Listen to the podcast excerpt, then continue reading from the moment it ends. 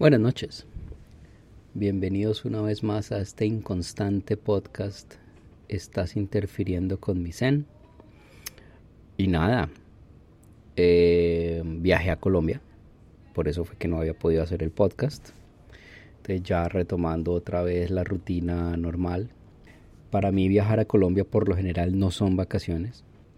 Y no sé, el país se siente cada vez más lejano pero eso es normal. Eso es normal. Creo que es normal para nosotros los inmigrantes. Em, no sé. Pero en todo caso sí, les voy a relatar un poquito cómo fue la experiencia. Eh, no, antes que nada, si están en Norteamérica por lo general y en Europa, no les recomiendo viajar en avión por esta época es una mierda, es decir, la, experiencia está ida totalmente, no es placentero. Ah, la pandemia yo creo que tiene harto que ver ese, esa, esa mm, fobia a las multitudes, es decir, las, la pandemia nos encerró, nos sensibilizó y o me sensibilizó mucho más y uno está acostumbrado a comandar solo y pues para la gente medio ¿cómo se llama? Introvertida, pues es una bendición a la larga. Entonces entrar a interactuar, es decir, ya de por sí viajar es como medio mamera, ok, no, listo.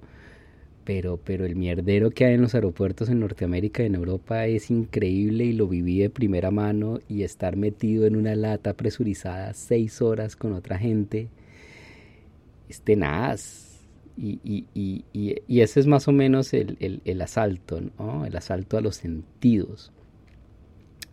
Entonces nada, ¿no? El viaje arrancó bien, o sea, sin ningún problema. El vuelo Ottawa-Toronto, pues absolutamente sin ninguna sin ningún contratiempo, eso es rutina, es una hora, eh, más que tiempo suficiente para hacer la conexión en Toronto, porque Toronto en ese aspecto sí está muy bien organizado en el sentido que no hay controles de salida, ¿no? La maleta va sola, usted no tiene que cambiar maletas, usted simplemente camina de una puerta del avión a otro, es largo, pero, pero muy asible en un par de horas. Y se supone que mi vuelo salía a las 11 de la noche y fue atrasado varias veces, no lo cancelaron, pero entonces ve uno como cositas en, a través de los vidrios, porque pues están separados los pasajeros de entrada y los de salida, obviamente pero uno veía, nunca vi el reguero de maletas, vi ciertas filas ya a las nueve y pico, diez, once de la noche, que supone que el aeropuerto es callado, se veían como ciertas filas, pero no se veía como el caos total, ¿no? La fila que sí se vio tenazmente fue en el escritorio de atención al cliente. Yo estaba en el terminal, en el, sí, en el terminal EF, y ahí sí había como 45 personas a las 10 de la noche peleando con los representantes del Canadá tratando de hacer algo. Y a las 10.45 de la noche, que todavía como con 40 personas en la fila, llega el Canadá y cierra el counter. Y los 40 que estaban en la fila sencillamente te jodes por esa noche porque no hay nadie más de servicio al cliente de Air Canada. Es decir, en mi infinita ignorancia yo creo que un servicio de de atención al cliente de una aerolínea debería funcionar 24 por 7 en un aeropuerto y sobre todo en el aeropuerto más importante del país como Toronto, ¿no? Es inútil llamar a Arcana, sencillamente el helpdesk está colapsado. Está tan colapsado que hasta ponen el mensaje en el app y dice haga todo en línea, porque nadie le va a contestar el teléfono, sencillamente no hay call center. Esa es como la primera nota. La puerta de salida del vuelo a Bogotá Toronto-Bogotá era la E69, pero también es la F69. Es decir, eso fue ideal como para un afán. Uno buscando la puerta y busque la puerta E69, E69, E69. Cuando veo un letrero chiquitico que dice EF69, y uno, wow. Y hasta incluso durante la noche, pues sí, o sea, nosotros ya estábamos acomodados en la puerta, pero no faltan los que llegan tarde y la señora que llega corriendo y obviamente no saben inglés y están paniqueadas y corran. Era tal el estado de estrés de estas dos señoras, porque era una señora como más joven con una señora ya en silla de ruedas y la señora un poquito más joven estaba empujando la silla de ruedas y corre y no sé qué, porque sabían que iban tardísimo. Hasta que los vio como un empleado del aeropuerto y dice, pare, cálmese, ¿qué necesita? La puerta no que y obviamente no hablan inglés. Entonces ahí fue cuando yo fui, o sea, yo, yo, las vi, eso, las vi a metros uno y dice, ¿Qué están buscando? ¿El vuelo a Bogotá? Sí, la S69 sí, es esta, está bien, ya llegó. Pero ese estado de histeria y de pánico, no histeria, de pánico, de afán, uno no ve la puerta EF69. Entonces, nota mental para los que pasen por Toronto, el terminal E también puede ser el terminal F a partir de la puerta 69 y como hasta la 75. Pero sí, esa puerta está pésimamente señalizada. Entonces, la explicación es lo siguiente. El terminal E es como el terminal internacional, pero en la madrugada cierran puertas y se transforma en el terminal F, que es exclusivamente para los Estados Unidos, y esa nota va después esa nota va, eso pasa a ser relevante después. Bueno, entonces llego a tiempo, no sé qué, se supone que llega a las 11 de la noche y luego lo atrasan a las 11 y 45 y entonces llega la gente del servicio al cliente, bienvenidos al vuelo no sé qué de Bogotá, bla, bla, bla, bla, bla. El avión no tiene televisor. Les digo, de entrada, no hay televisor y todo el mundo, bueno, ¿cierto? Mientras, mientras vuele el avión, no hay problema, no hay televisión. Luego 11 de la noche, nada. Luego lo atrasan a las 11 y 45, nada. Luego lo atrasan a las 2 de la mañana. Ya todo el mundo estaba como empezando a... Ajá. Y el cuento es que nos suben al avión a las 2 de la mañana. Y el avión caliente. A mí no me molestó tanto, pero, pero, pero allá va la historia. La gente se empezó a desesperar del calor. Nos tuvieron dos horas metidos en el avión. ¿Dos horas o una hora? Estoy como cana. Ok, sí, nos tuvieron dos horas metidos en el avión, ¿cierto? Y entonces todo parte del teatro y el teatro tiene cierta justificación. Entonces, nos suben a las 2 de la mañana, ustedes saben todo el mierdero de subirse al avión, las maletas, la gente se sienta y no sé qué y sube, bueno, nos sentamos todo el mundo amarradito y empieza a apretar el calor y empieza a apretar el calor y empieza a apretar el calor dentro del avión y nada, entonces la gente se empieza a desesperar, y una de las líderes del grupo, ¿cierto? Empieza una señora que dice, nos tienen acá metidos como garao, como vacas, no sé qué, y en español. Y entonces una de las líderes es esta joven abogada barranquillera, joven, veintipico de años, con su vestido forrado, ¿cierto? Ella en plan verano, eso sí es cierto, chic, chic costeño, la, joven abogada barranquillera que sabe de todos los temas, porque ella es experta en todos los temas, con novio coronel de la Fuerza Aérea. Entonces ella sabe de estas cosas, porque el novio vive metido en un avión. y entonces empieza a quejarse. Y entonces todo el mundo está esperando a que el avión no arranque o algo. Y ella dice, esto es inhumano, yo me quiero bajar. Mierda. Y el problema es el siguiente que la tripulación no le puede prohibir la bajada a nadie de un avión. Si usted se quiere bajar, bájese. El problema es que si usted se baja, tienen que buscar la maleta, porque la maleta no puede viajar sola. Entonces si ella dice, me bajo, toca empezar a ver cuál es el pellet donde está en la maleta, bajarla y subir el pellet. Automáticamente eso ya atrasa el avión una hora. Entonces esta mujer, que me quiero bajar, que no sé qué, que, no es, que esto es inhumano, patatí patatá, bueno. Y ya el calor aprieta, el capitán dice, listo, abrimos las puertas para que ventile un poquito, pilas con los chinos chiquitos, pues para que no se boten, porque literalmente no hay escaleras, ¿cierto? Y entonces el calor aprieta y hay otra mujer que ella también es sobrecargo, que también sabe estas cosas y se dedica a repartir agua porque la tripulación no, no, está trabajando. Es decir, la tripulación está subida al avión, pero no reparte agua. Esta mujer se dedica a repartir agua. Bueno, no importa, muy bien. A las 4 de la mañana, y ahí es donde entran las, las cuentas, sencillamente la tripulación dice, sorry, se bajan del avión. Y, y aquí, ¿por qué la explicación? Una tripulación solamente puede trabajar 14 horas continuamente. Esas 14 horas empiezan básicamente desde el momento en que los llaman. Entonces, si asumimos que el vuelo era a las 11, digamos que los llaman a las 9 de la noche. A las 9 de la noche ellos empiezan el servicio. Entonces, 9 de la noche a 12 son 3, a 2 son 5. Y luego con 6 horas de vuelo son 11 horas. Bueno, básicamente se les completa a las 4 de la mañana se les completaron las 14 horas de servicio. Ellos, eso quiere decir que ellos estaban en servicio porque hay que sumar las 6 horas del vuelo. Entonces, 4 de la mañana y 6 horas son 10 de la mañana, 10 de la mañana, entonces serían 10 horas ahí, más la hora de las 11 de la noche, más las 2 o 3 horas por la tarde, entonces ahí están las 14 horas de servicio. Entonces, básicamente a las 4 de la mañana se le cumple el tiempo de, de, servicio a esta tripulación, porque aún así despegando, tendrían que despegar inmediatamente a las 4 para llegar a Colombia a las 6 horas después y ahí descansan y listo, ahí no hay problema.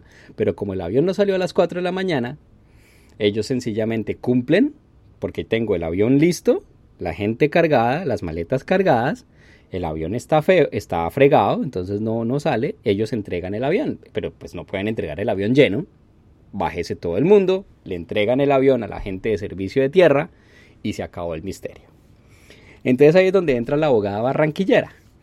Cuando nos dicen que bajemos del avión a las 4 de la mañana, esta mujer con un grupito de atrás, que son, lo voy a llamar de ahora en adelante, los sindicalistas empiezan a decir, inspirados obviamente por la Colombia petrista, llega y dice, compañeros, hay que unirnos, no nos bajemos del avión, nos, tienen que respetar nuestros derechos.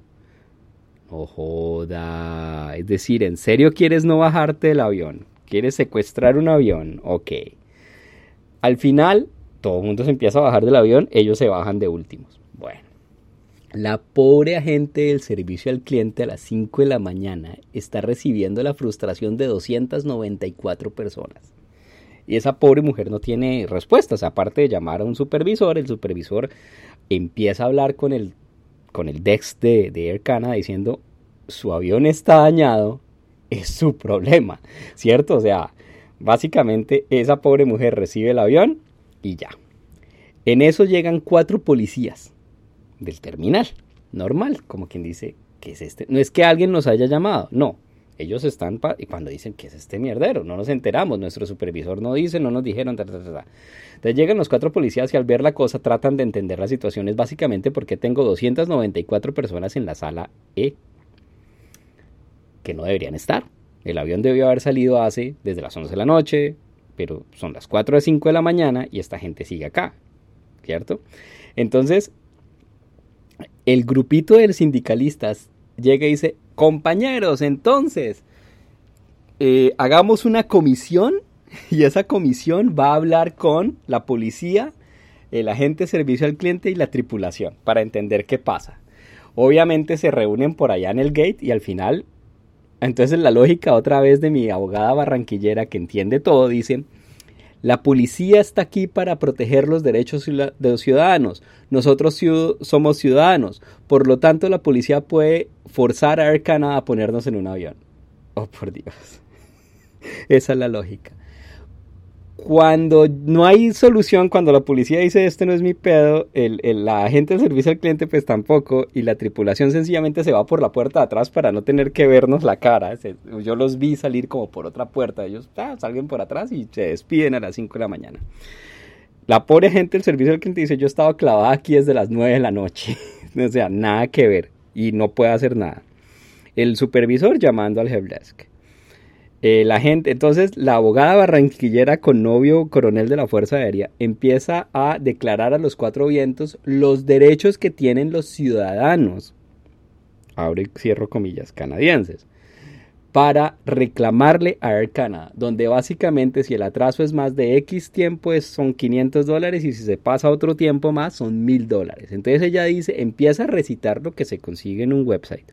Y empieza a recitar, y claro, todo el mundo dice, ¿cómo así que Canadá nos va a dar mil dólares? Qué raquera, ¿cierto? Es decir, y esos, mil dólares son bastante relativos hasta ahora. Entonces al final la policía llega y dice, mire maestro, lo que pasa es que ustedes no pueden estar acá. Porque el terminal E, que es el terminal internacional, como ya le habíamos dicho, se transforma en el F y es solo para gente de Estados Unidos. Y si el vuelo va a Estados Unidos, está pre-cleared por eh, inmigración Estados Unidos en Toronto. Entonces la gente que está en el terminal F, ya tiene que haber sido chequeada por migración americana. Pero entonces obviamente a nosotros no se nos aplica. Ah, también llega otra vieja genio que dice, ay no, nos deberían poner en un vuelo a los Estados Unidos y yo me consigo otro vuelo en los Estados Unidos y se acabó el mierda y todo el mundo le dice, a ver, weón, no todo el mundo tiene visa para los Estados Unidos. Hay gente que tiene visa solo para Canadá, una sola entrada. Sí, o sea, no todos somos ciudadanos americanos como tú, o no todos tenemos visa americana como tú. Bueno, entonces, afortunadamente, después de todo este bollo, llega un agente de servicio al cliente ya mucho más experto, es con un español y un inglés impecable. Y él dice, buenas, soy su nuevo servicio al cliente, yo me voy, déjenme llegar, sí, y yo me encargo de todo, eh, porque no sé la situación. Entonces, ta, ta, ta, todo el mundo empieza a chiflar, ¿o qué? Ta, ta, ta. Cuando llega el man y dice, bueno, listo, lo primero que tenemos que hacer es trastearnos de la puerta EF69 a la E74. Es ahí, es una caminada de dos minutos, está ahí nomás y empieza otra vez el grupo sindicalizado de la abogada barranquillera con novio coronel de la Fuerza Aérea, que ya sabemos que fue a aprender inglés a Toronto, no nos vamos a mover de la sala de espera hasta que no nos resuelvan la situación, ta, ta, ta, y empiezan a gritar. Cuando a mí se me sale la voz de mando, los que me conocen saben que yo soy calmado, pero a las 6 de la mañana o a las 5 de la mañana con esta gente jodiendo, se me sale la voz de mando y les digo, carajo, él es el único que está trabajando acá para mejorar la situación. Déjenlo trabajar. Y ahí sí, callados. Y se acabó el sindicato a partir de ahí. Y ya después me entero de toda la historia de la novia barranquillera con novio coronel de la Fuerza Aérea. Entonces, obviamente todo el mundo está exhausto, mamado, gente viajando con chinos, gatos, perros, desesperante lo de los animales en la cabina. Y eso fue una de las cosas que me pegó en Bogotá, para allá elaboraremos. Entonces ya todos mamados, ya, o sea, ya no sé qué. Entonces pues, nos movemos a la nueva puerta 74. Y entonces el anuncio del, agente es, bueno, como estamos tan atrasados, Air Canada como cortesía les va a regalar vouchers de desayuno. Todo el mundo, ok, 10 dólares por persona y todo el mundo de totea la risa. Es decir, todo el mundo es como 10 dólares, no, o sea, en un aeropuerto compra un café y eso. Entonces, ante las rechiflas, llega y dice, bueno, espérense a ver yo qué puedo hacer. Cinco minutos después o diez minutos después, mágicamente, el sistema lo autoriza para, para duplicar. Son 20 dólares por persona. Entonces, por favor, se alinean todos los 274 pasajeros en fila y, les voy dando los, los qué, los, los vouchers para desayuno. Que, que nunca los usé. y ya va, ya va, ¿por qué no? Porque entonces repartirle el voucher a 274 pasajeros se demora una hora. Entonces ya estamos hablando de las 7 de la mañana. Y entonces a las 7 de la mañana no hay nada abierto en el aeropuerto de Toronto, excepto Tim Hortons, café, donitas, muffins y Mr. Burger o Best Burger. Hay gente que ante hambre, desespero, trasnocho y simplemente por tener el voucher de 20 dólares, se empacan una hamburguesa con papas a las siete y media de la, de la mañana y se la tienen que embutir en 30 minutos porque empiezan a abordar el vuelo. Es decir, tenemos que, como se fue tanta gente a la fila de Mr. Burger, eso se demora otra media hora mientras se escoge la pizza, con la hamburguesa con papas, con anillos, todo lo que sea. Ya estamos hablando de las siete y media. Se tienen que empacar la cosa en media hora porque el vuelo sale a las ocho y media. ¿cierto? Entonces embuten la hamburguesa en media hora. Es, depresivo verlo. Es decir, a mí me pareció depresión. Hay gente que sí fue, buscó el Tim Hortons, cafecito, válido. Listo. Entonces después dice, no, qué pena. El vuelo se aplaza una hora más, nueve y media de la mañana. Todo el mundo ya está a esa altura. Al final el avión despegó a las 11 de la mañana, 12 horas después. Por supuesto ya todo el mundo se está imaginando los mil dólares que te va a regalar Air Canada que hay todo un proceso para hacerlo. O sea, si es difícil para uno, o uno como digamos, ahí sí es cierto, ciudadano canadiense inglés con el app y con todo el carajo y pueda hacer el email. La gente que compró el tiquete a través de la gente vieja, si uno oye la conversación, ay no, esos mil dólares, eso no es decirle más a fulanita y fulanita te los trae. Mm, right. Los agentes de viajes no pueden hacerle reclamaciones, el pasajero directamente.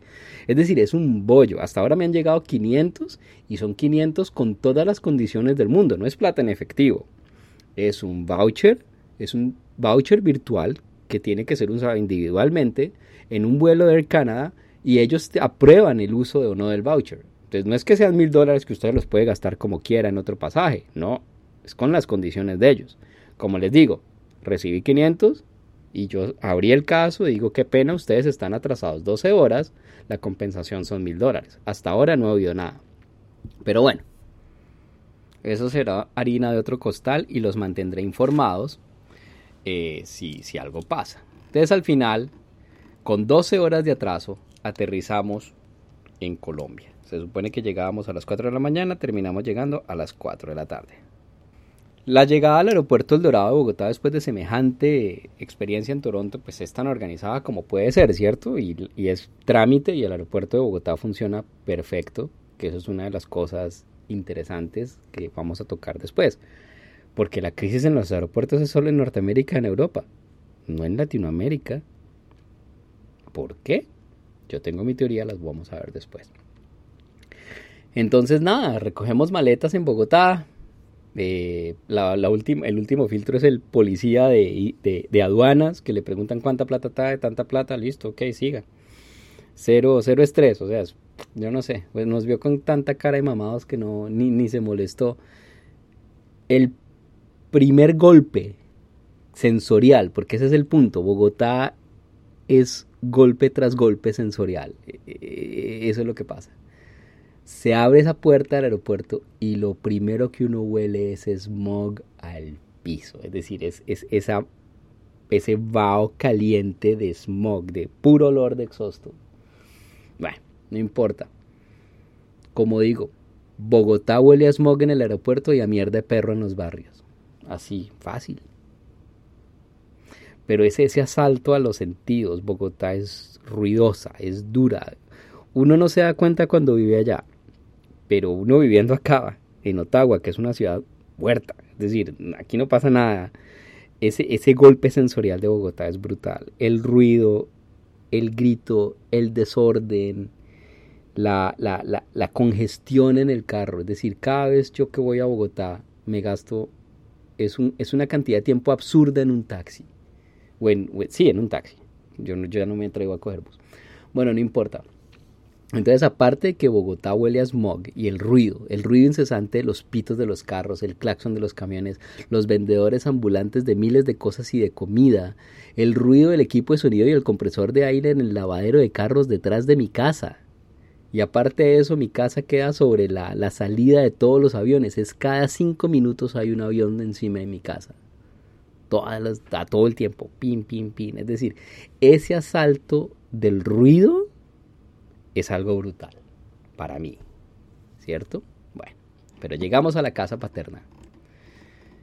Y nada, es decir, en el blog voy a ser mucho más intimista. Aquí no los quiero aburrir con eso pero básicamente sí, Bogotá es, es, es, eso, ¿no? Es decir, la otra cosa interesante, una de las primeras cosas que yo hago cuando llego a Colombia es comprar una tarjeta SIM.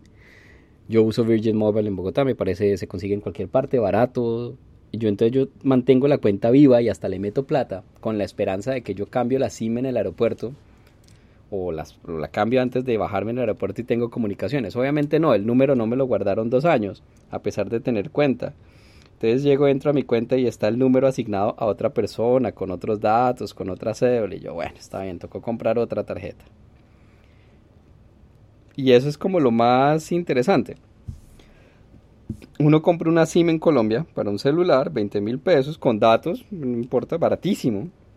Eh, yo aquí pago 40 dólares por 4 gigas.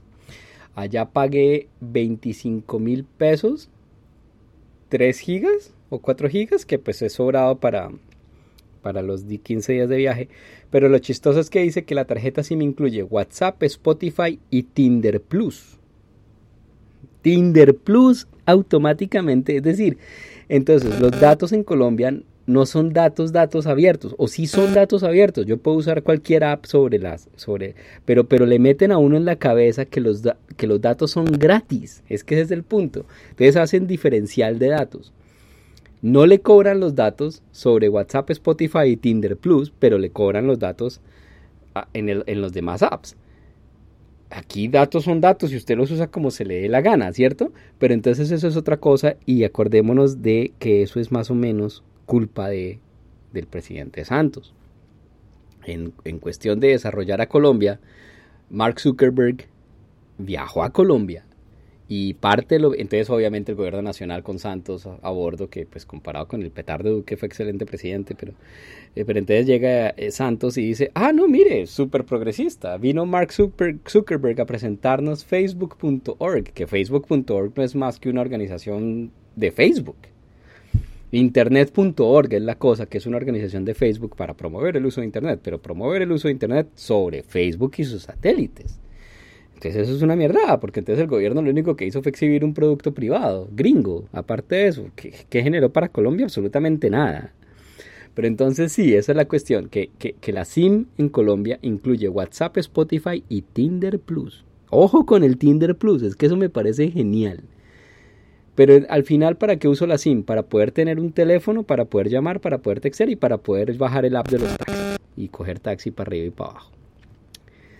La otra cosa interesante, yo tengo un TikTok, yo no publico en TikTok, pero es por haber basura. Eh, pero la basura de aquí es muy distinta a la basura de allá. Entonces, apenas llego a Colombia, el contenido de mi TikTok cambia mágicamente a videos del ejército de Colombia, ejército de Estados Unidos, ejército de Israel, videos de cómo el subpresidente Iván Duque llega a la Universidad Sergio Arboleda en helicóptero, video de por qué, pues gente obviamente antipetro, que uno, o todavía está ardida porque ganó lo que sea, pero entonces llega y dice, ¿por qué si Gustavo Petro apoya tanto la educación pública, entonces por qué la hija de Gustavo Petro no estudia en una universidad pública, en la nacional, sino en Francia? Y se me llena TikTok de crímenes y muertos de Bogotá, es decir, es la crónica roja y amarilla de Bogotá. Y también se me llena de videos y de consejos de viajeros primíparos en avión desde el aeropuerto El Dorado. Y qué hacer en un vuelo, qué no hacer en un vuelo, mi primer viaje a San Andrés, qué emoción, y no cargues la maleta así, sino asá, y acuérdate de pasar el... Mierda, es decir, ¿quién TikTok, quién sabe, quién cree que soy yo? En fin. La otra cosa chistosísima, que, o no chistosa, me parece curioso, el Miniso. Miniso genial. Linda la tienda. Lo convencen a uno que es una tienda japonesa. Y sí, es una marca de un diseñador japonés con un chino que tiene la fábrica en Guangzhou, China, lo que sea, ¿cierto? Pero entonces lo que me sorprende es que uno va al Miniso y uno dice, ah, estoy comprando cosas japonesas. No, ni mierda, no estás comprando cosas japonesas, estás comprando cosas chinas. Pero te hacen creer que es japonés y la presentación, la bolsa, todo.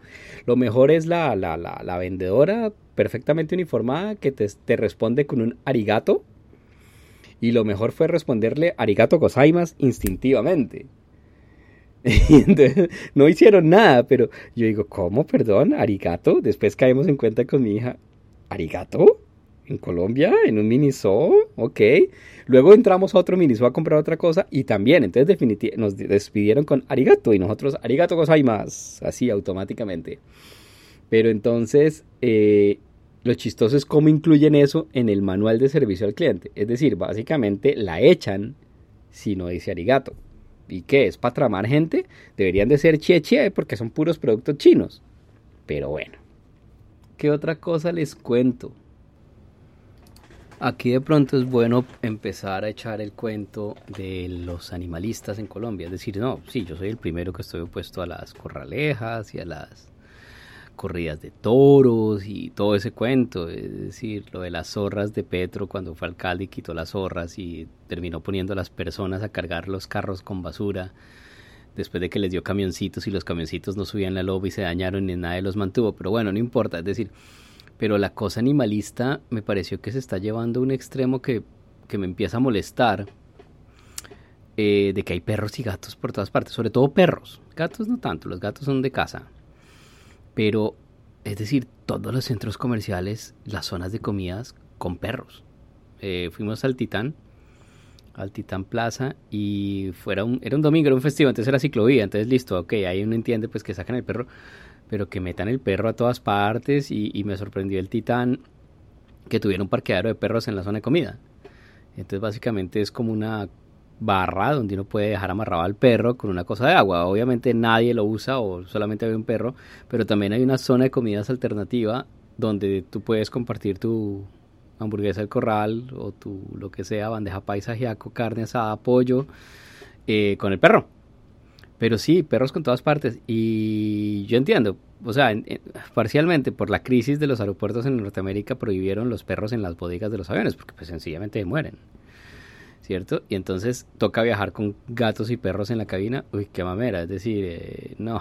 E, eso, eso me dio como duro y eso es como el límite de mis derechos animalistas. Pero sí, en el vuelo de Toronto a Bogotá, de, Toronto a Bogotá, había una pareja boleando dos chinos chiquitos con dos gatos y en el vuelo de subida me tocó al lado una señora con un perrito, que el perrito ladraba cada vez que el avión subía y bajaba. Un perrito chiquito y una mamera, es decir. Eh. Como les digo, andar seis horas en una lata presurizada con otra gente, con otro, con otro grupo humano es tenaz. Eso, eso es distinto. Detalles, detalles de, de, Bogotá, es decir, aparte del, del, del asalto de los sentidos, es ver, por ejemplo, un carrito de reciclaje con la bandera americana pintada al lado. Qué, gran contradicción.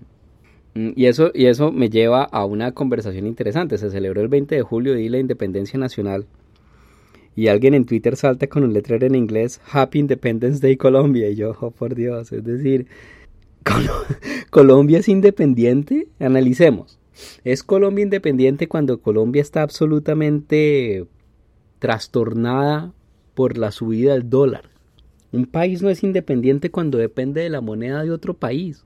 Cuando la gran parte de la comida es importada. Entonces, claro, la importación se paga en dólares. Se trepa el dólar a 4.600.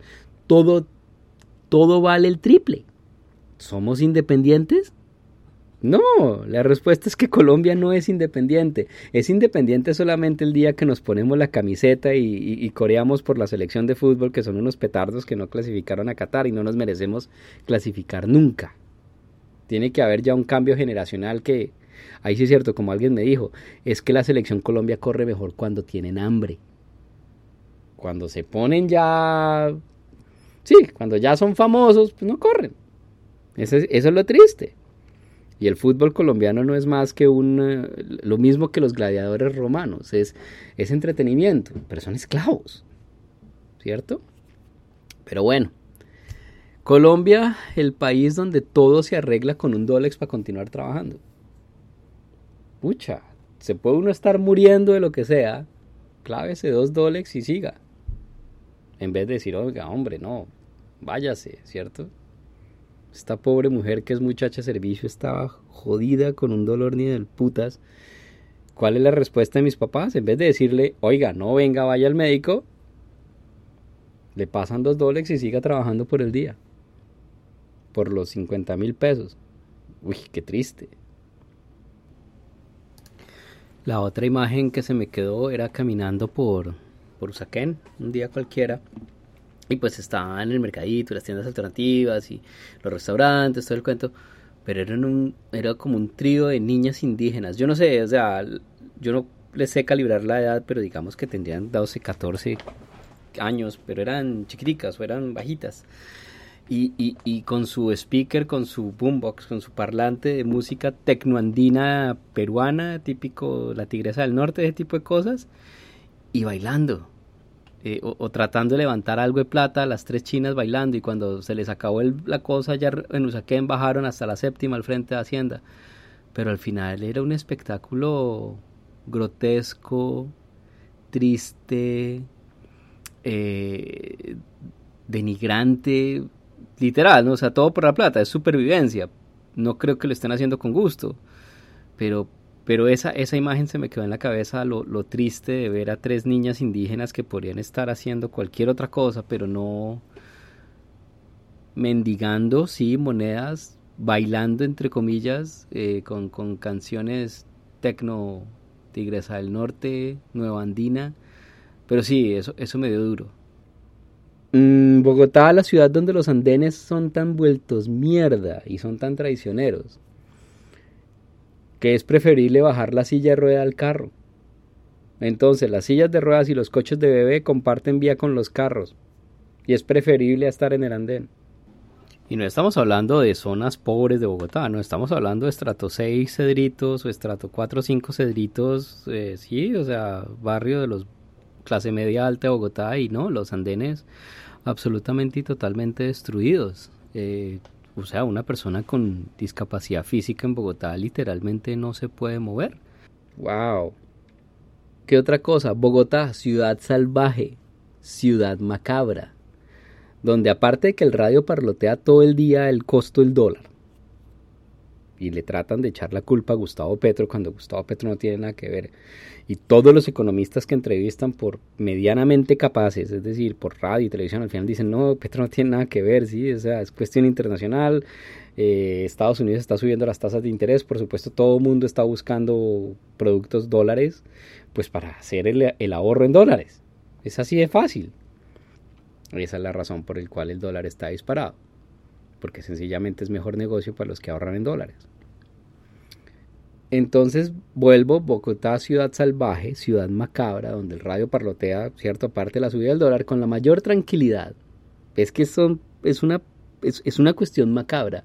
Entonces llega y dice que desmantelaron la banda criminal de extranjeros, que es el eufemismo para venezolanos, porque ya no se puede decir nada, los venezolanos son extranjeros, pero entonces la banda se llama el tren de Aragua. A ver, el río Aragua es venezolano, pero no se puede decir venezolano. Y la banda se dedicaba a embolsar gente. Y entonces dieron todos los detalles de cómo la banda capturaba, torturaba, partía y molía personas hasta ahora 16 para botarlas en bolsas de basura en la calle. Es decir, qué vaina tan macabra y es normal y nadie se afana, es decir, es, es, es normal es, y es ok que sencillamente embolsen a alguien en una bolsa de basura. Los embolsan, tienen un verbo, embolsados. No joda. Es decir, absolutamente increíble esa, esa, esa, e, eso me golpea, esa indiferencia o no es indiferencia, es como el radio lo parlotea y como pues, normal, ¿cierto? 16 embolsados en la calle, ok, y la gente, normal. Les preocupa más el dólar que los 16 embolsados. ¿Qué otra cosa? Yo entiendo, yo entiendo que parte del atractivo de Colombia para los extranjeros es esta espontaneidad, el desorden, lo impredecible de la vida diaria, ¿cierto? Pero, pero, pero hay como rayas.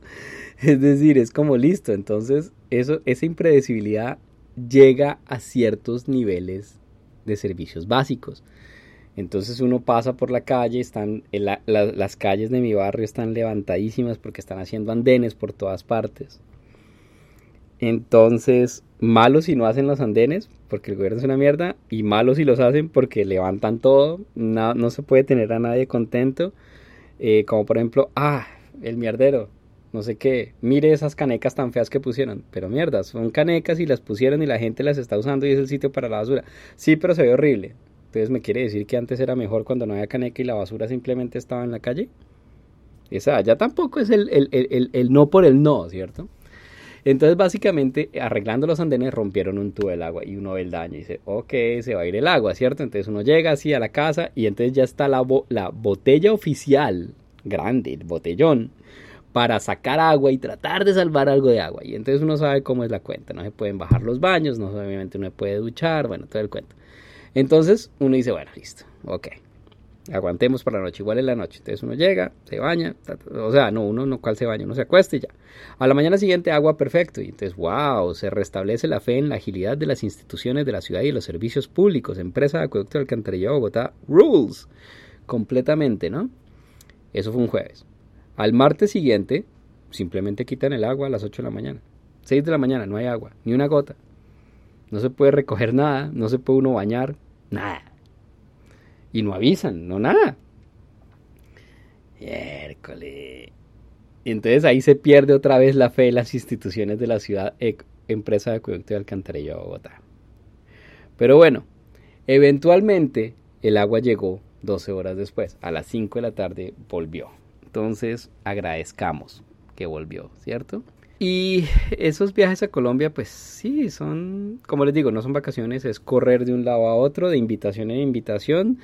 la gente es muy agradable, la familia, los primos, todo el mundo está trabajando, todos los chinos ya son grandes, digamos, y están en las universidades, los dos o tres chiquitos están en el colegio, o no estaban en el colegio, estaban de vacaciones, entonces nos vimos, hola, hola, ¿cómo estás? Sí, invitación al restaurante, muy chévere y tal. Eso me, me, me, encontré con dos cuestiones chéveres en restaurantes de Bogotá. Son restaurantes conocidos, no es nada especial. Pero el encanto tropical de crepes, muy recomendado crepe yucado de con chontaduro y al lado un ceviche de camarón con calamar. Muy bien logrado, muy rico ese plato. Y en Wok también había otros pares de, de platos que me fue muy bien. Entonces, como siempre, crepes a la vanguardia. Eh, las hamburguesas del corral no me gustaron mucho esta vez. Es como, es como una hamburguesa. Y con mis hijas discutíamos, oiga, esto ya vale la pena. Y dicen, nah, hamburguesas más bien allá en la tierra, en Canadá. Y yo, sí, porque el corral, no sé, eh, me imagino que uno le pierde el encanto, ¿no? O sea, sigue siendo una buena hamburguesa comparada con McDonald's, obvio. O sea, entre, entre, entre corral, pues sigue siendo una buena hamburguesa, pero no, no, ya no, no sé. Eh, también se mató la gana con chicharrón, eso sí, eso es un camello preparar, entonces allá los preparan, en Colombia lo preparan perfecto y ahí está plato solo, ¿no? Con chicharrón con limón, no fui capaz. Pero sí, se comió chicharrón, eh, la bandeja paisa no estaba mal, pero no, no, fue la mejor donde lo comí, pero era un sitio de comidas normal de una cosa de comidas. Antojos que se me quedaron en el tintero, eh, una buena porción de chunchullo, no lo conseguí. Y también se me quedó me quedé con la gana de la fritanga de al frente de mi casa o de al lado de mi casa, que es al lado de Montallantas. Ahí perfecto en la avenida con smog y con todo. Esa es la fritanga chévere. Y el negocio ha crecido y se ha puesto mejor, pero no, no. Lo que pasa es que a las niñas no les gusta, entonces me tocaría a mí solo y nada. Bueno, pero no importa. La fritanga. Pero no, de resto, muy buenos los ajiacos, muy buenos las cosas. Eh la comida, como siempre, Colombia es distinta. Se mató la gana con el pan chiquito, que ya vale 400 pesos el pan chiquito. Y demás cosas de harina y hojaldre, ¿no? Es decir, pan de bonos, pan de yucas, pasteles de carne, empanadas. Eso, o sea, eso sí se, se mató gana en lo que era la comida. Pero quedaron esas dos cositas. En fin. Ah, ya después llega la, la cuestión de, devolverse. Entonces hay que estar en el aeropuerto cuatro horas antes del vuelo. El check-in en el Dorado es ágil, o sea, no hay, sí, no sé, pero es el control inútil sobre el control inútil. El celador en la entrada dice pasaporte y pasabordo. Ok, no tengo el pasabordo porque lo tengo en el app. Tiene que estar impreso, identifíquese. Y yo, usted no es inmigración. Yo trabajo para inmigración. Que no. Bueno, no importa, al final uno le muestra el coso y pasa. Y entonces mis hijas están atrás. Y entonces ellas, identifíquese yo, ellas son menores de edad, van conmigo. No, pero es que ella tiene que tener su pasaporte. Lo tengo yo. Eh, en fin. El control por el control muy a las 5 de la mañana, obviamente uno no se ha tomado el café, no es que esté uno de buenas pulgas. El check-in de Air Canada funciona perfecto, el avión salió con solamente media hora de atraso, llegamos perfecto pero como dice mi hija, que los controles habituales de inmigración y seguridad y todo el cuento de quitarse los zapatos, quitarse el cinturón, como llega y dice mi hija, esto es como un stripper, pero aparte de eso no le pagan a uno. Uno se desviste y no le pagan. Es gratis. Muy buen apunte. Y el verdadero mierdero es cuando uno aterriza en Montreal.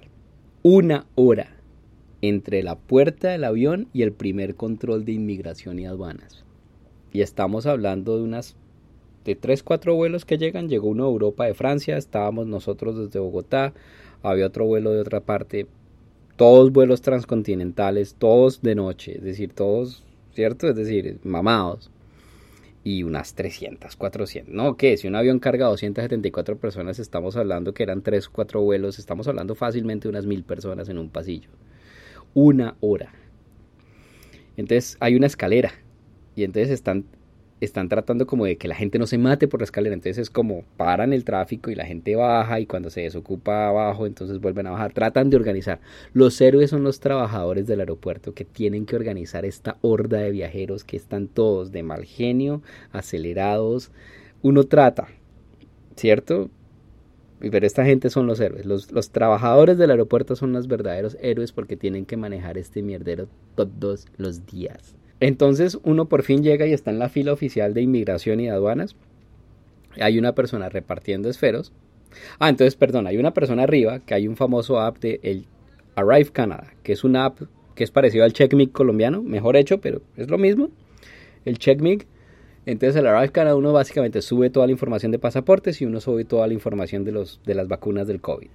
Y ahí te da un QR code. Entonces la gente empieza a gritar así el man, tienen el recibo del QR code y todo el mundo lo muestra. Y dijo, listo, no me sirve para nada, pero bajen.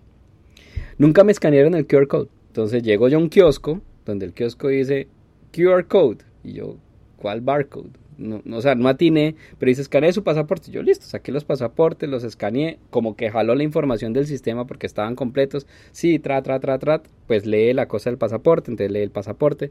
Luego llega y dice, ah, sí, COVID, no sé qué, pin, pin, pin, listo, tal, escaneado eso. Y luego llega y dice, hace la declaración de aduanas. Pin, tin, tin, tin. Pero entonces hay una persona repartiendo esferos y hay una persona repartiendo el formato de aduanas en papel. Entonces uno, mientras camina en la fila, trata de llenar el formulario en, en, papel. Solamente para llegar al kiosco que le pregunta exactamente la misma información, uno alinea la cara y le toma una foto y saca un recibo así con las tres fotos como con un número. Luego uno pasa para control de pasaportes, le dicen sí, sí, usted es usted, usted, listo, siga. Después más adelante en un pasillo antes de llegar a la zona de maletas está el de aduanas, deme el recibo y bota el formato que usted llenó a mano así en la fila, lo bota y se queda con el recibo. Y vaya y busque la maleta. La zona de maletas de Montreal es grande. Eh, si Bogotá tiene dos cintas en el terminal internacional, aquí tenemos que son como 10. Gigantesca la sala, inundada de maletas. Inundada. Decir, fila tras fila tras fila de maletas que tratan de organizar las maletas como por vuelo, porque la gente se demora tanto en la fila anterior que el carrusel, pues empiezan a bajar las maletas, pero nadie baja las maletas del carrusel, entonces el, el carrusel para y al parar el carrusel pues no pueden bajar más maletas hasta que llegue un empleado de la aerolínea o de Air Canada o el que sea del aeropuerto a bajar las maletas una por una, tratar de organizarlas en fila para que el carrusel pueda volver a seguir bajando maletas. Esto de los aeropuertos es un efecto cascada. Una cosa falla y luego de ahí para adelante todo falla, ¿cierto? Por suerte nosotros encontramos nuestras maletas rápidamente, no estaban así como en una fila ni en una pila ni nada, sino que estaban en el carrusel y estaban ambas y estaban relativamente juntas. Entonces empezamos a dar vueltas, ah sí, aquí hay una, pra, aquí hay otra, pa, corra. Entonces busque la conexión, ta, ta, ta, ta. Entonces uno sigue por los pasillos, no sé qué, hasta que llega una puerta a una cinta transportadora con un agente de servicio al cliente de, Cana de Air Canada que básicamente lo único que dice, aquí es donde yo meto la, la, maleta para el vuelo a, a, Ottawa. Y yo, sí, sí, sí. Y ella no hace nada, tiene los pasabordos, sí, tengo todo, listo. Subo la maleta y chao. Y ahí es el primer error. Grande, la primera diferencia grande entre Toronto y Montreal. Mientras en Toronto uno puede hacer el tráfico de avión a avión sin tener que salir a la zona pública del aeropuerto, sino que ya uno es un pasajero que ha sido chequeado por seguridad, entonces simplemente sigue al terminal. En Montreal lo hacen salir a uno básicamente a la calle, al terminal público, y luego te vuelven a meter por seguridad y son otros 45 minutos perdidos. Y es 45 minutos de corra, fila, no sé qué, frustración. Yo le metí un grito a una pobre señora asiática pues que se paran en medio de la fila a abrir maletas y, estaban perdidos. Es decir, uno necesita tener el pasaporte en la mano, los pasabordos en la mano, porque eso es lo que van a pedir. Y ahí dice, ay, no lo tengo, ¿dónde está? Y abra la maleta. Y uno en medio de ese mierdero con los minutos contados. Bueno, le metí el grito, me disculpo al final vuelve a pasar seguridad y los de seguridad es como un sargento. Take off your laptops, get off the laptops, do your bag, one per cousin, move, move, move, move, go, go, go. Es decir, yo creo que la del rayos X no está viendo ni mierda. Porque sencillamente es procese pasajeros tan rápido como sea posible. Yo creo que no están chequeando mayor cosa. Chequean de pronto lo obvio. Y entonces uno trata de pasar con el detector de metales para que no salte, porque entonces se demora otra vez y bueno siga corriendo. Al final llegué a la puerta del vuelo Ottawa con cinco minutos de diferencia. O sea, a los cinco minutos nos llamaron a abordar para salir. Increíble ese mierdero afán, estrés, frustración del aeropuerto de Montreal. Es decir, una conexión aérea no debe ser un deporte olímpico. No me quiero imaginar personas de edad, personas con niños o que personas que no dominen el idioma no lo logran en dos horas. Nosotros lo logramos apenas. Yo originalmente tenía una conexión de 5 horas en Montreal y lo hice a propósito. Es porque yo sé que el avión de Bogotá sale tarde, que el, aeropuerto puede estar hecho un mierdero y me hubiera dado tiempo para comer. Y yo llego a la casa a dormir. No. Esto fue obviamente una carrera exhausto, mamado, es decir, eh, de esas cosas que, que mamado al final. Llegamos a Ottawa y ese es el contraste, ¿no? Mientras el mierdero del aeropuerto de Montreal más absoluto uno llega a Ottawa y es silencioso el aeropuerto, no hay nadie. 8 de la noche, un jueves, y no hay nadie en el aeropuerto, está vacío, desocupado. Un restaurante funcionando en el terminal. Y el resto no hay nadie, silencioso completamente. Si en Montreal había un mar de maletas, aquí solamente hay una fila como de 50 maletas ahí esperando dueño.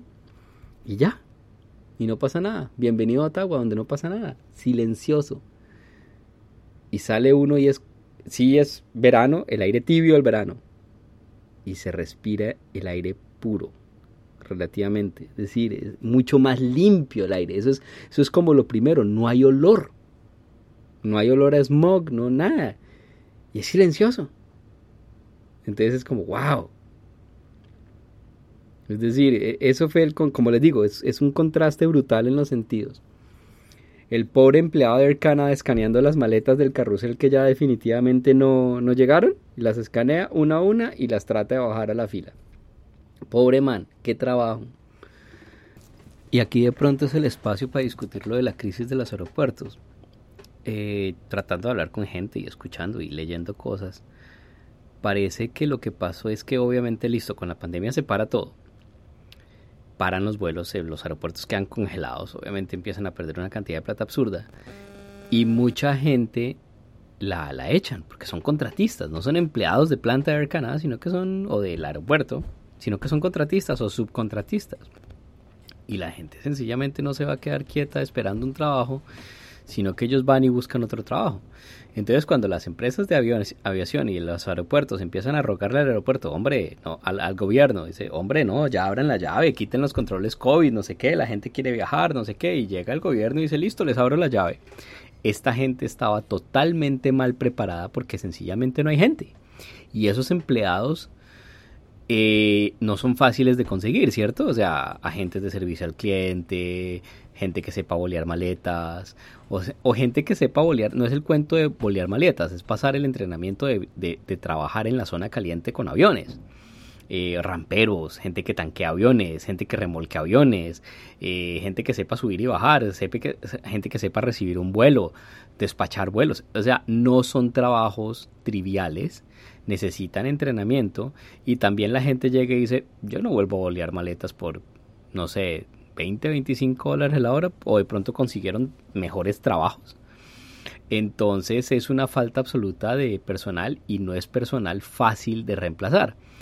Cosa que no veo en Latinoamérica. En Latinoamérica el, el trabajo de aeropuerto es un buen trabajo relativamente sobre el mínimo y la gente vuelve o nunca cerraron completamente. No fue la parálisis tan brutal que fue aquí en Norteamérica. Pero entonces yo creo que la gente en Colombia sí cuida un poquito más el puesto. Aquí la gente dice, yo no vuelvo, o igual les toca recertificarse, o igual les toca hacer un montón de maromas.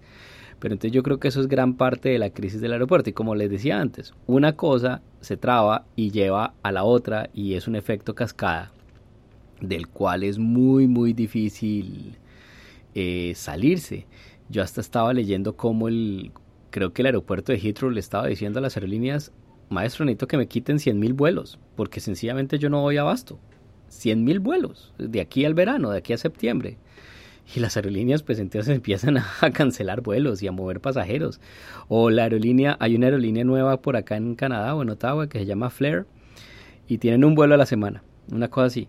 Y esta mujer dice, listo, me cancelaron el vuelo, la alternativa es ocho días después y esta mujer tiene que volver a trabajar. Es decir, uno que hace trabado ocho días en, tu cuestión de vacaciones o visitando familia o lo que sea, pero no es al otro día, no es en dos días, es en ocho días después. Entonces, esos son los casos que se oyen por ahí tenaces. Ya después, pues listo, reencuentro con la mujer amada, Llego a la casa, por fin una ducha caliente o una ducha caliente en el baño de uno con la calma de uno, no es, no, es con el taxímetro que uno sabe en la casa que el, el recibo del agua llega por 200 mil pesos y nosotros lo triplicamos. O sea, e, eso es otra. El, costo de los servicios es brutal en Colombia. Y, sobre todo el agua. Aquí yo no, yo no veo un recibo del agua, pero es porque vivo en un conjunto cerrado y pues eso me lo, me, lo descuentan por mi cuota de administración del conjunto. Pero yo no veo el recibo del agua. Eh, pero son como mil, mil cuatrocientos dólares entre 150 casas. Al final es lo mismo, bueno, no sé. Pero, pero sí, entonces igual, uno toma la ducha como de afán, como en Colombia, como En cambio aquí la ducha sí es larga, o sea, ya como que me vale hongo, hijo puta, ya, listo. Ducha caliente, putín de celebración a las 11 de la noche, dos Tylenols y a dormir. Tenaz. Y eso fue algo que, ya terminando, ya como para... No quiero terminar en una nota como tan negativa. Yo sé, Colombia sigue siendo el hogar de 50 millones de personas. Quiero creer que la mayoría buenas. Quiero creer que la mayoría que se levantan todos los días para darle un futuro mejor a sus hijos o la gente que quiere progresar. El problema de Colombia es la gente de una minoría, yo creo. Pero, pero yo quiero creer que la mayoría de la gente es buena. La gente en Colombia sigue siendo muy cálida el, servicio al cliente o la gente de servicio al cliente van más allá de, lo que les toca hacer. Se nota, se ve. Pero, pero eso, eso, eso me, puso a pensar. Es decir, ¿qué es ser colombiano? Y, y, y, se me salta otra vez la frase de Jaime Garzón, donde sencillamente no hay como una identidad nacional. No sabemos qué es ser colombiano. Creemos que ser colombiano es ponerse la camiseta de la selección Colombia o, sacar pecho por Nairo Quintana, que es el que se mata en el Tour de Francia, y uno dice, uy, sí, berraco, y uno celebra el triunfo como si fuera de uno, y uno se emociona con la selección Colombia como si fuera de uno, sobre todo que uno lo único que hizo fue estar en el sofá en la casa. Pero hay un montón de gente invisible que hace que el país medio funcione todos los días, ¿cierto? Obviamente hay demasiadas ratas. Eh, es, el descaro, es el, ¿Será que a Colombia lo que lo mata es la idiosincrasia con todo el perdón para los indios, para los indígenas? Eso del vivo vive el bobo y si no robo yo, y si no roba alguien más, pues robo yo, si no robo yo, robará alguien más. Eh, es como esa, sí, la malicia, todo con doble intención. pero, pero no sé, es decir, no es, no es la gente, quiero creer que la gente es buena, no es la falta de ganas porque la gente le mete ganas violentamente todos los días para, para sobrevivir. No es falta de talento porque talento hay.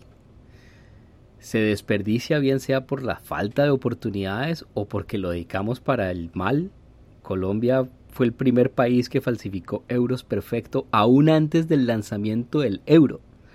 Colombia ya estaba exportando euros falsos y euros falsos bien hechos hasta donde entiendo, vinieron los servicios secretos de Alemania, Francia, Inglaterra, es decir, euros, a mirar es como de dónde, cómo los hacen. Colombia también falsificaba dólares de una forma perfecta. Es decir, eh, hubo una época en que los mejores dólares que se conseguían falsos en el mercado pues eran, eran colombianos. Pero entonces es, es como un talento mal aplicado. Pero la gente trabaja. La gente trabaja demasiado en Colombia y, yo creo que eso puede llegar a ser como parte del problema, o sea, la necesidad lo hace trabajar a uno de una forma salvaje que no es normal. La gente se mata trabajando, la gente se enferma trabajando. Eh, a uno todavía le venden el cuento de sudar la camiseta por la empresa, olvídese, la, la empresa lo echa a usted en dos segundos el día que no sea rentable la empresa no le va a respetar el puesto. Yo creo que eso es uno de los grandes, grandes problemas que tiene Colombia en este instante y eso sería un paso interesantísimo a la hora como de estabilizar la economía, porque la gente vive del contrato, vive del diario, vive de, de cierto del día a día. ¿Qué pasa si se vuelve al contrato a término fijo, con prestaciones, con vacaciones, cuando la gente siente que tiene un poder adquisitivo asegurado a largo plazo, gasta más. Entonces la gente ya no deja de, ahorrar así bajo el colchón y de pagar todo en efectivo, sino que la gente dice, endeudémonos. ¿Por qué? Porque sé que lo voy a poder pagar en un futuro. Entonces, esa formalización laboral yo creo que es una reforma urgente en Colombia, porque la gente con puesto con buen puesto y que le genere confianza, al final la gente gasta más, la gente se endeuda más, entonces los bancos tienen plata, ¿cierto? Que otra cosa así, pero, sí, o sea, estoy tratando de terminar con una nota positiva, pero a veces es, es, es complicado. Es decir, aunque yo sé, Bogotá es una ciudad caótica y, y, y centré todo el viaje en Bogotá porque es eso, Bogotá no es Colombia, yo sé, hay otro planeta por fuera de Bogotá, totalmente de acuerdo. Y nada, eso es más o menos, pasó el desfile de 20 de julio que tiene sus cuestiones patéticas, eso de seguir sacando al ejército y, estos pobres soldados cargando un dron así elevado con los brazos, ni siquiera volando el dron, sino que lo cargan o, los del cuerpo de ingeniería del ejército montados en el camión con un bote haciendo que reman, es como por Dios. Al menos no los están usando como peso para la bandera como pasó en Medellín hace un par de años que se mataron dos soldados. No sé, el glorioso ejército Ajúa, que es, se terminó yendo primero Zapateiro que Maduro. Ahora el que tiene las horas contadas es Iván Duque, ¿no? Eh, acordémonos al principio del mandato de Iván Duque, del subpresidente porcino Iván Duque, que decía, Maduro tiene las horas contadas y el huevón de Guaidó ahí al lado ¿A quién tiene las horas contadas? Duque tiene menos de 15 días. De la misma forma en que Hugo Chávez se puso delante de, las Naciones Unidas en la Asamblea General de las Naciones Unidas con George W. Bush y llegó y dijo, huele a azufre, el demonio.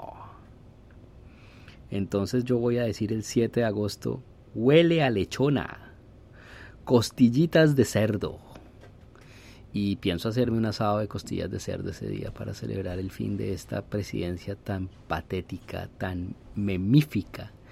Es cómica, es ridícula, es macondiana. Eh, son, son historias que uno no se cree. Y con toda la esperanza y con... Sí, esa esperanza. Que al próximo gobierno le vaya mejor. Es lo único que uno espera. Es decir, yo sé, yo con mis tías que son uribistas, ellas decían, no, pero qué, porquería esto, qué porquería lo otro, ¿cómo vamos a hacer? Y yo le digo, pero pues sí, es el gobierno que elegimos, ganamos. O sea, el tema de la política es vedado en mi familia. Totalmente. Pero esperando que la cosa mejore, que al menos se estabilice o que al menos... ¿Cómo, ¿Cómo hacemos para recuperar el orgullo de ser colombiano? ¿Se puede ser orgulloso de ser colombiano? Yo ya no yo ya me declaro hipócrita ante el asunto. Yo ya no, no, en ese aspecto no puedo opinar. Pero no sé qué falta. No sé qué es. Em, cómo se aprecia más lo nuestro, menos lo extranjero. Esa obsesión del colombiano por las marcas. Y marca extranjera, ¿no? Porque la nacional no sirve, no es marca extranjera. Eh, eso, eso fue la otra cosa que vi mucho local en los centros comerciales o incluso en las calles. Pucho, uno va por la Boyacá del aeropuerto y es cuadra tras cuadra tras cuadra de local cerrado, abandonado, grafiteado. Hacienda Santa Bárbara es una vergüenza. Es decir, es como, ¿qué es esto? ¿Cómo se sostienen? Está cerrada. La zona de comidas que antes tenía como 25 30 puestos ahora tiene 5. Es decir, yo no entiendo cómo han hecho para sobrevivir. Eh, he visto varios almacenes que compré hace dos, tres años y ya cerrados, no están. Eh, entonces, se nota que la recesión económica en Colombia fue brutal. Sin embargo, sigue habiendo Porsche, sigue habiendo Ferrari, sigue habiendo Lamborghini, sigue habiendo un Lotus. Vi un Lotus en Bogotá. Es como, que, como para meterlo en un hueco, ¿cierto? Eh, uno que hace con un carro de alta gama, de esa alta gama en una ciudad tan llena de huecos como Colombia. El día que lo arregle, entonces no importa la suspensión de Stuttgart de Alemania o de, Maranello Italia. No joda. Eh, sí, no sé. Estoy tratando de terminar una nota positiva, pero, pero es como complicado. No sé qué es. No sé qué, falta, pero como dijo Jaime Garzón, no hay una identidad nacional, son, son, son un montón de individualidades que cada una jala para su lado y cada una tiene una idea y al final cada una eh, va por lo que le conviene. No hay una visión pluralista colombiana, no hay un nosotros, no hay un somos todos, ¿no? Y pues como les decía antes, depende uno absolutamente del extranjero. Eh, y es fácil depender del extranjero cuando uno tiene plata, pero cuando no hay plata es complicado, ¿cierto? Eh, entonces sí, todo en dólares, incluida la comida, pero no sé, estoy tratando de terminar una nota positiva, pero es que en este instante no me da. Y podemos seguir filosofando acá un rato. El, el famoso New Deal o el em, acuerdo social, ¿cierto? Franklin Delano Roosevelt, creo que fue después de la guerra, eh, de la Segunda Guerra Mundial en los Estados Unidos, dijo, no, es que hay, un nuevo, y sobre todo después de la recesión tan brutal que tuvieron los Estados Unidos en los 30. Entonces llega y, y, se establece esta idea del, del contrato social. Entonces, ¿cuál es el contrato social en los Estados Unidos? Usted va a tener trabajo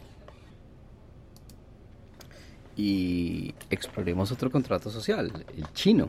Después de la cuestión de la revolución china, Mao Zedong dice, aquí el contrato social va a ser que usted va a tener comida. El compromiso del Estado chino con sus ciudadanos es que no importa lo que pase, el Estado le va a dar comida. ¿Ok? Y, y, y entonces esa es la base del contrato social. Es decir, por ejemplo, en China pueden restringir las libertades y aguantan la cuestión del COVID, de las medidas draconianas como la falta de derechos humanos, pero hay comida. ¿Ok? En Estados Unidos va a tener trabajo para que pueda consumir y para que pueda tener su seguro de salud, todo el cuento. Es decir, pero todo gira alrededor del trabajo. Usted tiene que estar empleado. Y entonces filosofemos. ¿Hay un contrato social en Colombia? No parece, porque el Estado no está. ¿Cuál fue la última vez que el Estado colombiano propuso un, contrato social a, a sus ciudadanos? El Estado les va a dar esto en contraprestación a impuestos o lo que sea. Me imagino que la última vez que se habló de algo parecido fue Álvaro Uribe con la seguridad democrática. Yo les devuelvo el país al costo que sea y pues estamos en las que estamos. Y entonces, ¿cuál es el nuevo pacto social que propone el gobierno Petro? La vida, como reconstruyamos el país, la esperanza todos juntos, pero pero pero sí, es decir, vuelvo a mi conversación. ¿Qué es Colombia o qué va a ser Colombia? No sé, es como esa incertidumbre. Pero bueno, cerremos ya esta cuestión de filosofar sobre contratos sociales, pero es que la conclusión es que casi que en Colombia no hay un contrato social. O vamos a ver cuál es el nuevo contrato social que promete el gobierno de Gustavo Petro. En fin. Y para cerrar, Colombia, país del Sagrado Corazón que vive del diario, de las tragedias constantes y de los pequeños milagros que permiten sobrevivir un día más en el paraíso en medio del horror. Y cierro con la gran frase del filósofo Santiago Moure de la tele letal, miembro fundador y principal de la Fundación El Fin está cerca. La transición entre Bogotá y la muerte es casi imperceptible.